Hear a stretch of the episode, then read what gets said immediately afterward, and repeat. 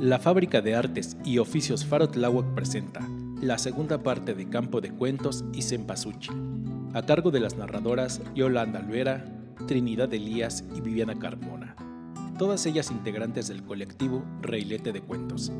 Comenzamos.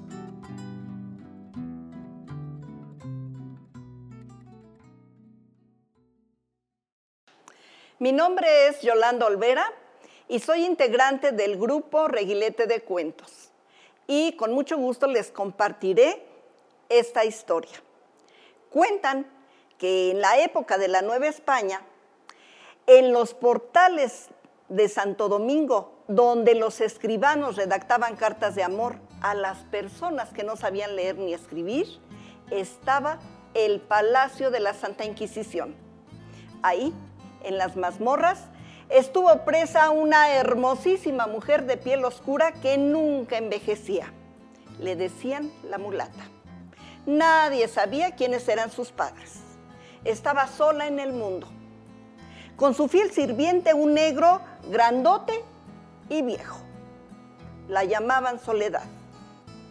La gente envidiosa decía que era bruja, hechicera, que la habían visto volar por los tejados, que le salían llamaradas por los ojos y que reía diabólicamente. Lo cierto es que la mulata ayudaba a sus hermanos de raza y a los indios más pobres y necesitados. La hermosa mujer era famosa porque sabía mucho de medicina. En su casa preparaba filtros mágicos para curar las dolencias del espíritu, para sanar los males de amor. Algunas criollas la buscaban para que les diera un amuleto para enamorar a algún caballero, para retirar envidias y hasta para casar solteronas.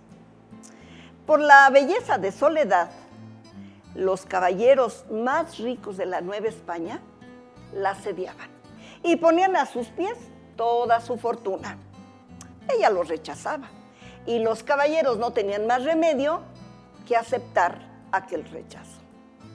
Las mujeres celosas y envidiosas corrieron el rumor de que tenía embrujados a todos los hombres. Un día llegó a su casa una mujer. Mulata, mulatita, quiero que me prepares una pócima para que me despose un caballero pero no cualquiera. Tiene que ser un caballero guapo, alto, con mucho dinero y que tenga muy buenas haciendas. La mulata le dijo, ay mi señora, ay mi señora, que yo hago curaciones, no milagritos. Aquella mujer, enojada y furiosa, la denunció al Santo Oficio. Otras mujeres también la denunciaron cuando se enteraron que sus maridos andaban pretendiendo a la mulata. Cuentan que don Martín de Ocaña, un hombre entrado en años, estaba perdidamente enamorado de la mulata. Ella lo rechazó y el hombre despechado la denunció a la Santa Inquisición y les dijo que la mulata le había dado a beber un brebaje para enamorarlo, que era una malvada que merecía arder en leña verde, que no la dejaran escapar. La mulata, un día, estando ahí en su casa, también tocó otra mujer. Era nada menos que la esposa de don Juan de Ocaña. Y le dijo, mira mulata, vengo a que me digas con quién me engaña mi marido. Dime, ¿con quién me engaña mi marido?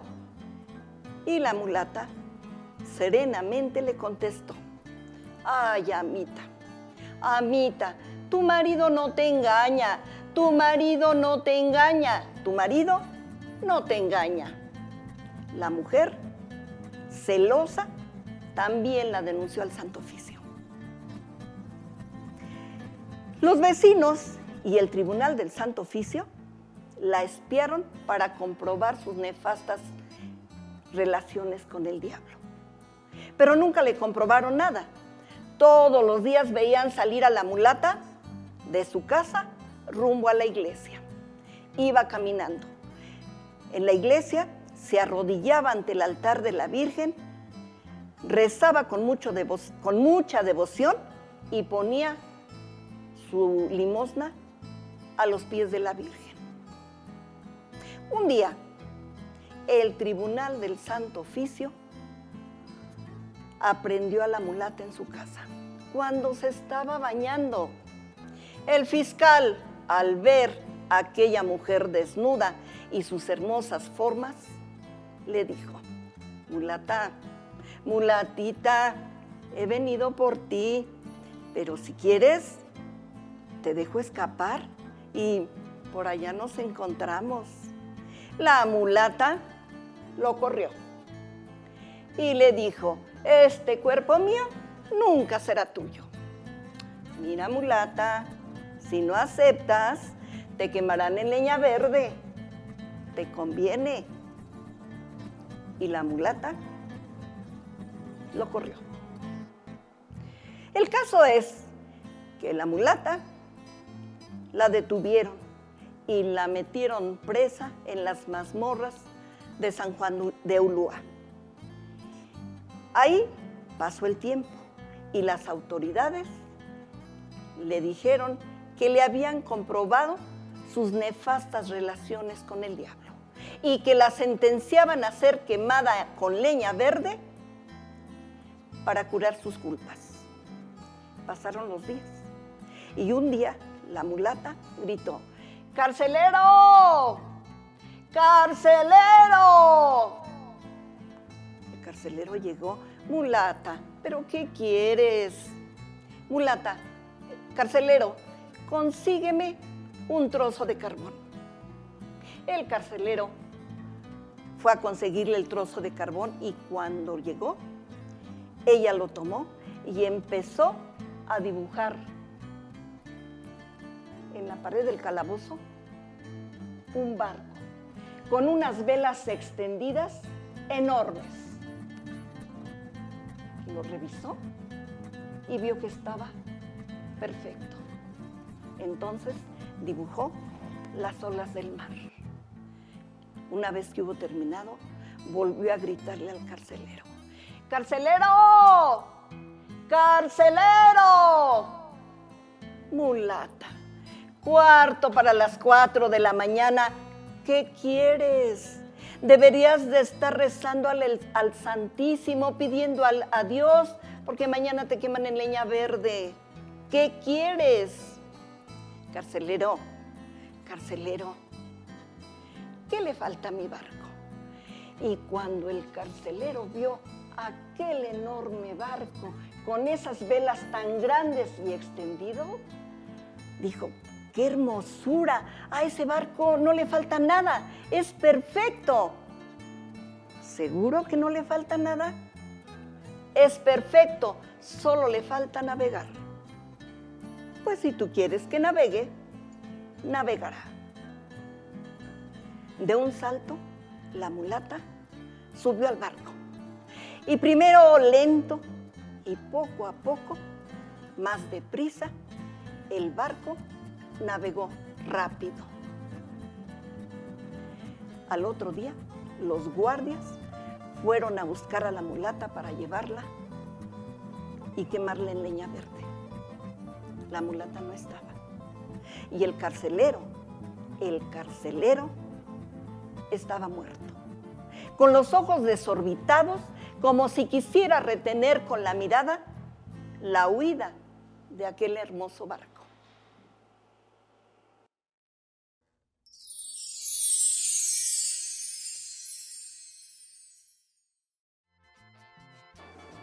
Mi nombre es Trinidad Elías, tallerista de la Farotláhuac y miembro del colectivo Reguilete de Cuentos Yalina. Y en esta ocasión me toca compartirles la leyenda Tunculuju. Cuenta la leyenda que el tecolote siempre ha estado en la vida de los hombres. Se le ha asociado con brujas y nahuales. Pero la verdad es que el tecolote no es tan mala persona.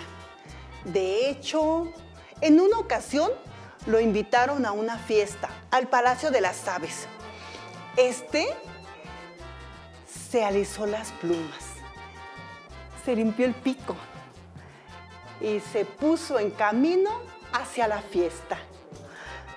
En el momento en el que llegó, lo recibieron con mucho agrado. Le dieron el mejor de los lugares. También le ofrecieron los mejores manjares. Pero llenaron su copa con el vino sagrado. Y este, como no estaba acostumbrado, después de un par de copas se empezó a sentir mareado.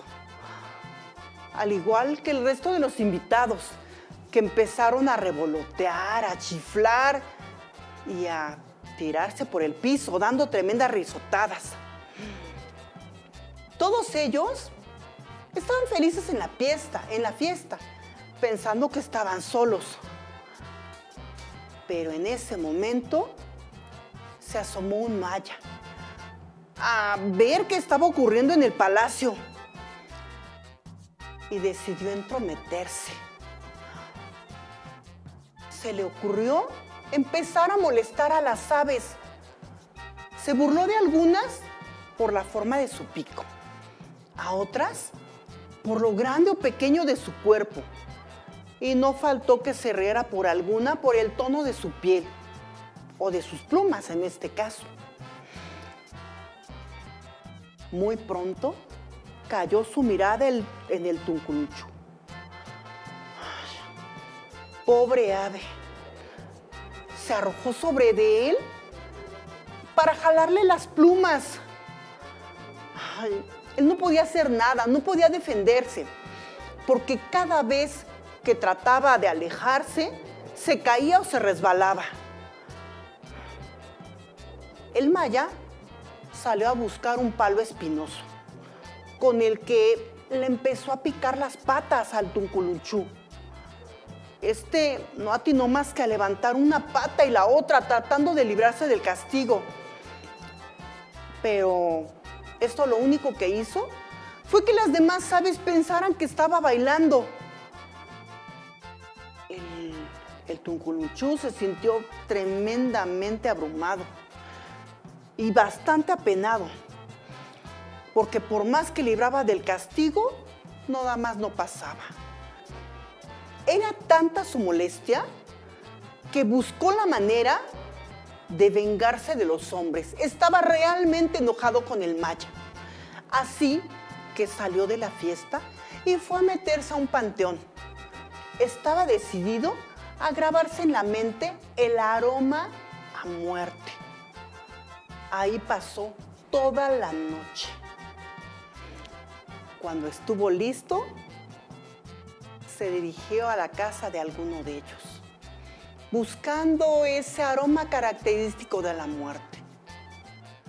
Los mayas pensaron que haciendo rezos o conjuros podían alejar aquel mal, pero no fue así.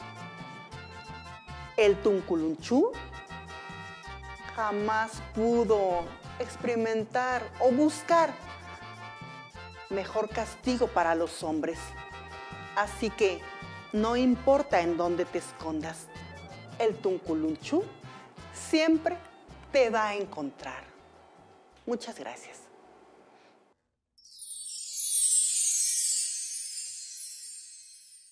Mi nombre es Viviana Carmona y yo pertenezco al colectivo Reilete de Cuentos. Y esta tarde yo les vengo a compartir una leyenda que pasó allá por los callejones de Guanajuato, hace mucho tiempo. Vivía una ancianita, era la más dulce y amable de esos callejones. Vivía con un, pequeño nieto de unos seis años, un chiquillo vivaracho y travieso. Los dos subsistían de las limonas de la gente del pueblo. Su ropa era muy vieja, pues eran muy pobres, pero eso sí, estaba muy, muy limpia su ropa y eso ganaba la caridad de la gente. Todas las tardes se salían a pedir limona por las calles. Siempre el pequeño iba tomado de la mano de su abuelita.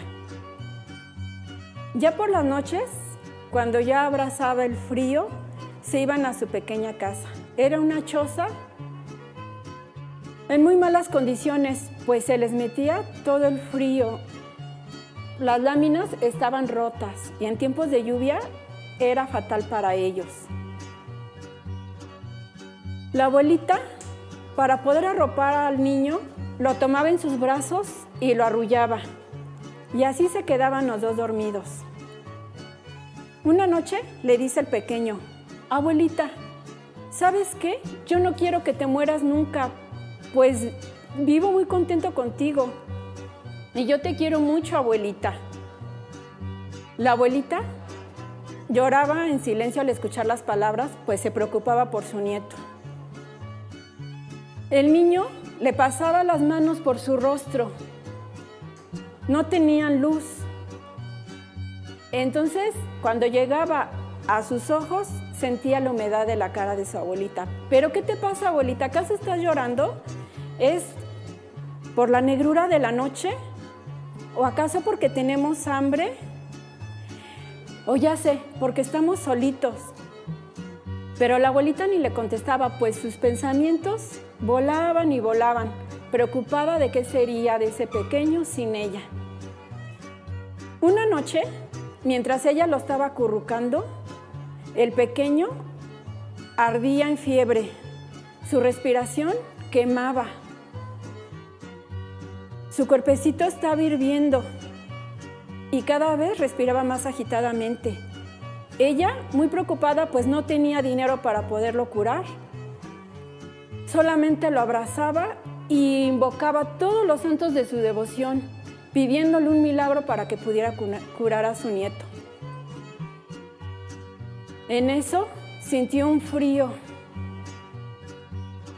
El pequeño le repetía, abuelita, abuelita, por favor, no dejes que yo me muera porque si yo me muero, ¿Qué va a ser de ti solita? Vas a estar muy triste. La abuelita cuando volteó se percató de que había una sombra con una manta negra y una mirada penetrante. Y ella seguía rezando y seguía pidiendo por su nietecito. No, Señor, por favor, no te lo lleves, no te lo lleves, porque ¿qué voy a hacer yo sin él? Es la luz de mis ojos, es mi tesoro. Por favor, Señor, no te lo lleves, te lo suplico. Puedes llevarte, no sé, ¿por qué no te llevas a los niños que andan en la calle sin amor, sin nadie quien nos cuide? Pero al mío, por favor, te lo suplico, no te lo lleves. ¿Qué voy a hacer yo sin él? Cuando volteó, aquella figura que se le había aparecido le dijo, ¿sabes qué? Soy la muerte y vengo por tu nieto. Ya estaba yo aquí porque venía por él, pero tus súplicas me han conmovido. Te lo voy a dejar, pero con una condición, la que sea, la que sea, con tal de que me dejes a mi muchachito. Escucha bien lo que te voy a pedir.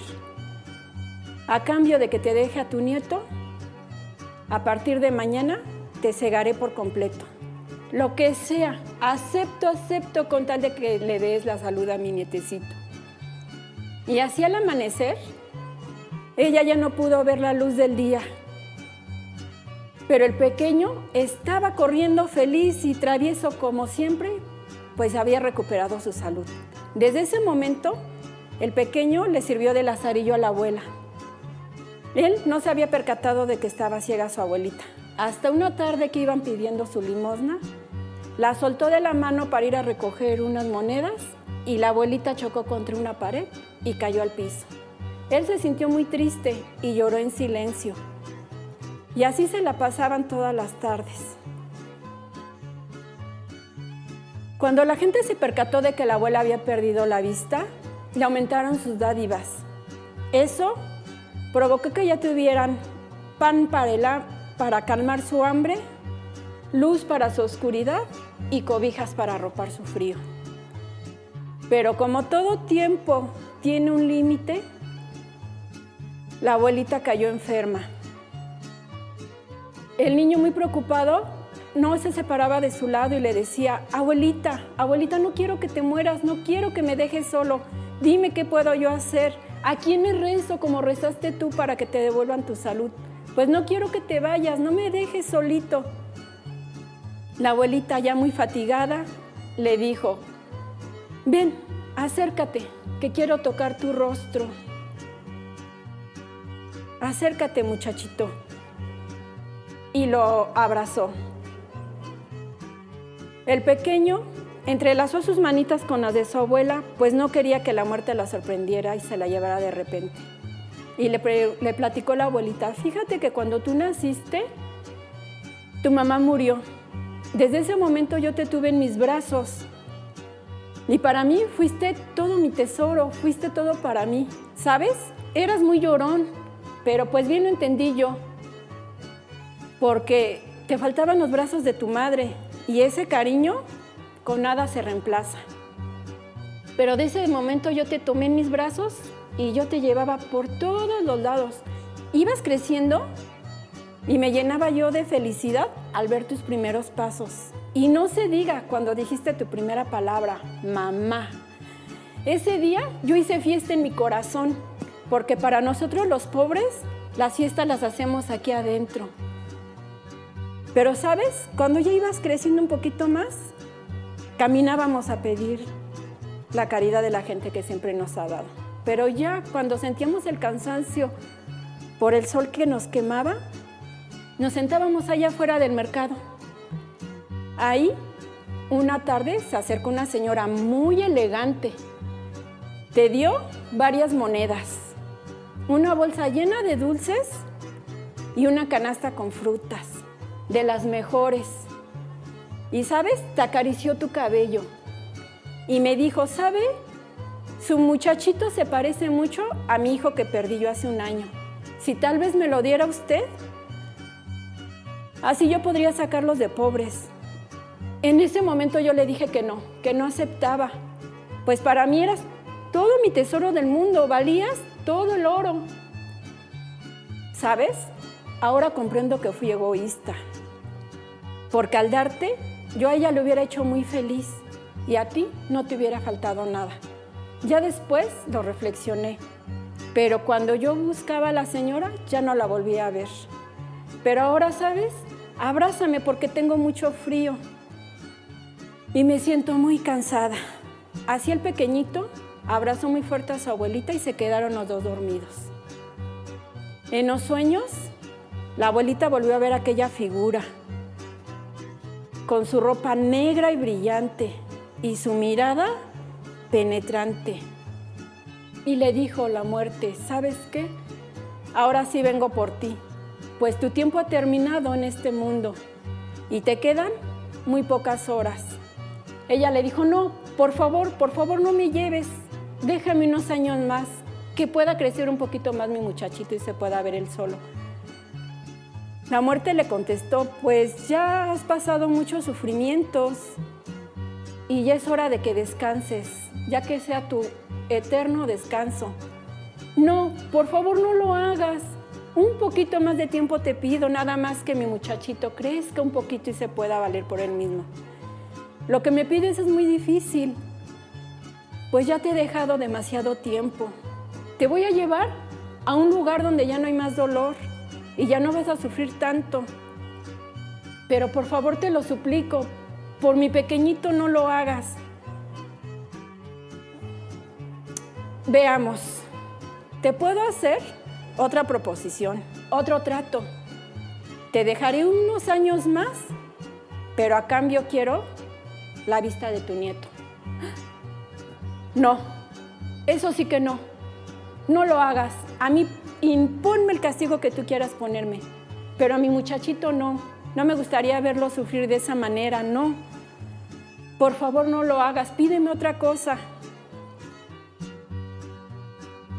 ¿En qué dilema me pones, mujer? Resígnate ya a morir. Pero si no me quieres dar la vista de tu nieto y no quieres dejarlo solo, te tengo otra proposición. Me los llevo a los dos juntos y así ninguno de los dos sufriría. ay, no puede ser lo que me estás pidiendo, pero acepto. Pero ¿sabes qué? Llévanos en este mismo instante ahorita que mi muchachito está dormido para que él no pueda sentir. En ese momento, la muerte estiró sus brazos, los arropó con su manto y se los llevó a los dos juntos. Hubo silencio total. Se cuenta que en ese instante, después de la medianoche, hubo un doble toque de campanas. No eran como las que se escuchaban en los templos, no, ni en otras iglesias. Era un toque diferente y un canto que se perdía hacia el infinito. Como todo se sabe y en todos lugares se sabe que nada es oculto, al otro día una vecina empezó a propagar, a decir que ella escuchó bien cuando la abuelita pedía la muerte que se llevara los dos juntos, para que así no sufriera el pequeño. A partir de ese entonces, esa casita que sirvió para cubrirlos a ellos, toda vieja y toda deshecha, era visitada seguido por aquellos desdichados de la vida y decepcionados. Iban a ver si podían tener ese encuentro con aquel ser misterioso de esa noche, para pedirle lo mismo, que el día que ellos partieran se pudieran llevar a sus seres queridos y ya no sufrieran más. Pues ellos bien sabían que para los pobres dejar huérfanos es el dolor más fuerte que existe. Pero el tiempo pasó y este suceso se fue olvidando. Algunos vecinos lo único que hicieron fue una capilla y ahí pusieron una figura para adorar al Señor de Buen Camino, en recuerdo de aquel par de desdichados de ese día. Muchas gracias.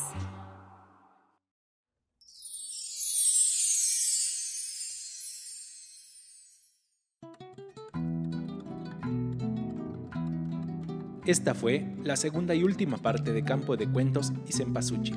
Esperamos haya sido de tu agrado. Si quieres saber más acerca de las actividades de la Tláhuac, visita nuestras redes sociales. Gracias y hasta la próxima.